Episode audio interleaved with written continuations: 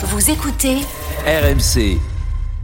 Parce qu'on va parler de cette, ce projet de Super League ce matin. On en avait parlé hein, il y a quelques temps et c'est aujourd'hui une journée historique pour le foot européen. Ce matin, la Cour de justice de l'Union européenne va se prononcer sur l'avenir de cette Super League. C'est un projet en fait de ligue fermée qui est porté par les plus gros clubs européens en opposition à l'UEFA. Et la justice européenne va devoir répondre à cette question. Le monopole actuel de l'UEFA sur les compétitions européennes est-il légal? L'instance avait essayé de bloquer jusqu'ici le projet de Super League porté depuis 2021 par 12 des clubs les plus puissants d'Europe, parmi lesquels le Real Madrid, la Juventus de Turin ou encore Manchester City, mais pas le Paris Saint-Germain, puisque Nasser Al-Khelaifi est le dirigeant de l'Association européenne des clubs qui penche du côté de l'UEFA et donc totalement contre Ouais. ce projet. Alors déjà, pourquoi ce projet a-t-il émergé? Écoutez Anas Lagrari, cofondateur d'A22, la société promotrice de la Super League. C'était dans l'Afterfoot en février dernier. L'UEFA est en déni. L'UEFA et les dirigeants du football qui protègent leurs privilèges sont en réalité comme l'orchestre du Titanic qui joue de la musique pendant que le Titanic coule. Ils veulent juste euh, que tout le monde reste tranquille pendant qu'on meurt tous ensemble. Et ça, c'est ce que les clubs n'acceptent pas.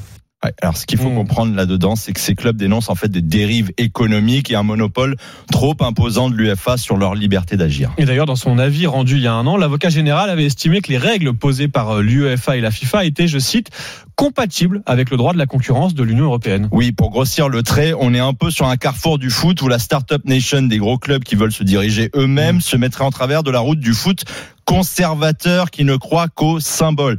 Alors si l'UEFA est très loin d'être exemplaire évidemment sur beaucoup d'aspects, en fait son rôle de régulateur est nécessaire sur un foot business déjà incontrôlable.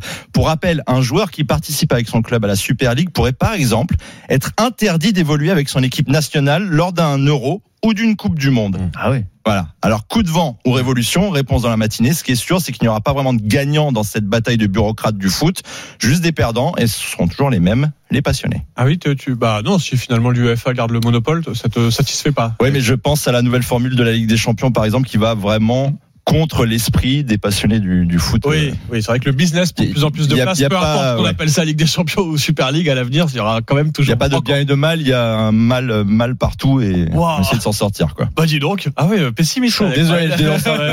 Mais en tout cas, ce débat qui est passionnant, il va se poursuivre euh, euh, ce soir sur RMC parce que l'after sera en direct de Madrid. hein. On parle vraiment d'une journée historique pour le foot européen et le foot mondial. L'after en direct de Madrid ce soir sur RMC à partir de 21h.